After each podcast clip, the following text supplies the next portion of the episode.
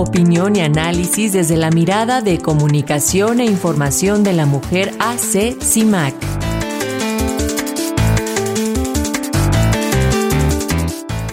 Hay que decir que en este contexto de desapariciones y homicidios de periodistas, un reporte de comunicación e información de la mujer dio a conocer que en lo que va del año se han registrado 71 casos de agresión contra mujeres periodistas en el país. Esta situación de violencia contra el gremio periodístico también ha llevado a que se incrementen las cifras de desplazamiento forzado de comunicadores en el país, principalmente de mujeres. Hoy, como todos los lunes, tenemos el comentario de comunicación e información de la mujer CIMAC en voz de la periodista Sirenia Celestino, quien nos hablará justamente sobre el desplazamiento forzado de mujeres comunicadoras. Muy buenos días, Irene, adelante, te escuchamos.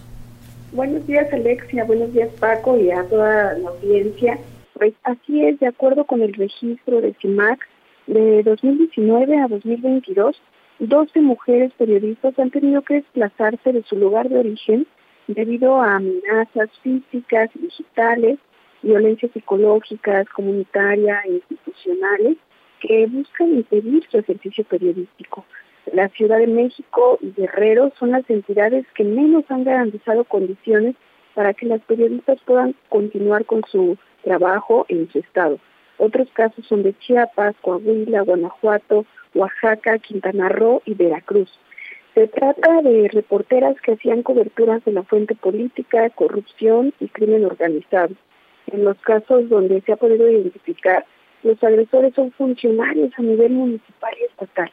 Tristemente tenemos casos de exilio, como el de la periodista y defensora Lidia Cacho, quien en 2019 tuvo que huir de México. Ella misma lo narró. El 23 de julio de 2019, sicarios entraron en mi hogar, mataron a mis perras, fieles compañeras de mis días, mientras la fortuna quiso que mi viaje encontrara obstáculos para no llegar a tiempo a lo que parecía el último enfrentamiento con la muerte en México. Así, tiene cuatro años fuera del país. Tras denunciar una red de tráfico de mujeres, continúa buscando justicia para ella misma mientras sus agresores gozan de impunidad.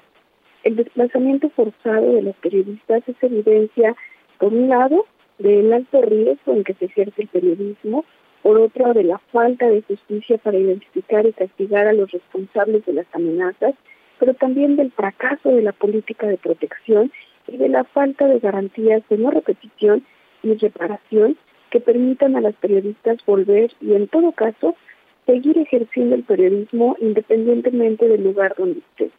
En la investigación Dejar Todo, encima documentamos el impacto del desplazamiento forzado en la vida personal, familiar, profesional de las periodistas. Sus proyectos periodísticos se ven pausados o suspendidos de manera definitiva debe afectar a su salud física y psicoemocional y afectaciones al proyecto de vida durante y también después del desplazamiento. Por supuesto, hay una crisis económica en ella. No existe una política pública para su retorno eh, seguro y las instituciones no dan respuestas a, la, a esta realidad. Garantizar la seguridad de las periodistas exige políticas de protección integrales y feministas para que los gobiernos locales, estatales y federales conjunten acciones para prevenir el desplazamiento, proteger a las periodistas durante el desplazamiento, facilitarles asistencia humanitaria, garantizar condiciones estructurales para el retorno, reasentamiento y reubicación, colocando en el centro las necesidades de las mujeres en cada caso particular.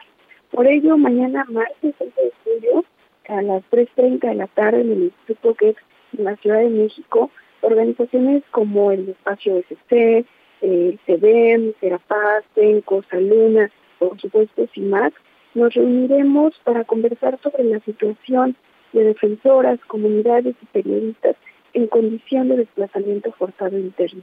En dos mesas de trabajo revisaremos impactos psicosociales y afectaciones a quienes se encuentran en esta condición de desplazamiento forzado interno, las acciones que deben realizar las instancias de gobierno, los retos para la atención y la prevención, así como generar propuestas para la elaboración de planes de retorno, reubicación temporal y reasentamiento y rutas para la prevención, atención y protección de personas y comunidades defensoras de derechos humanos y periodistas en condición de desplazamiento forzado interno.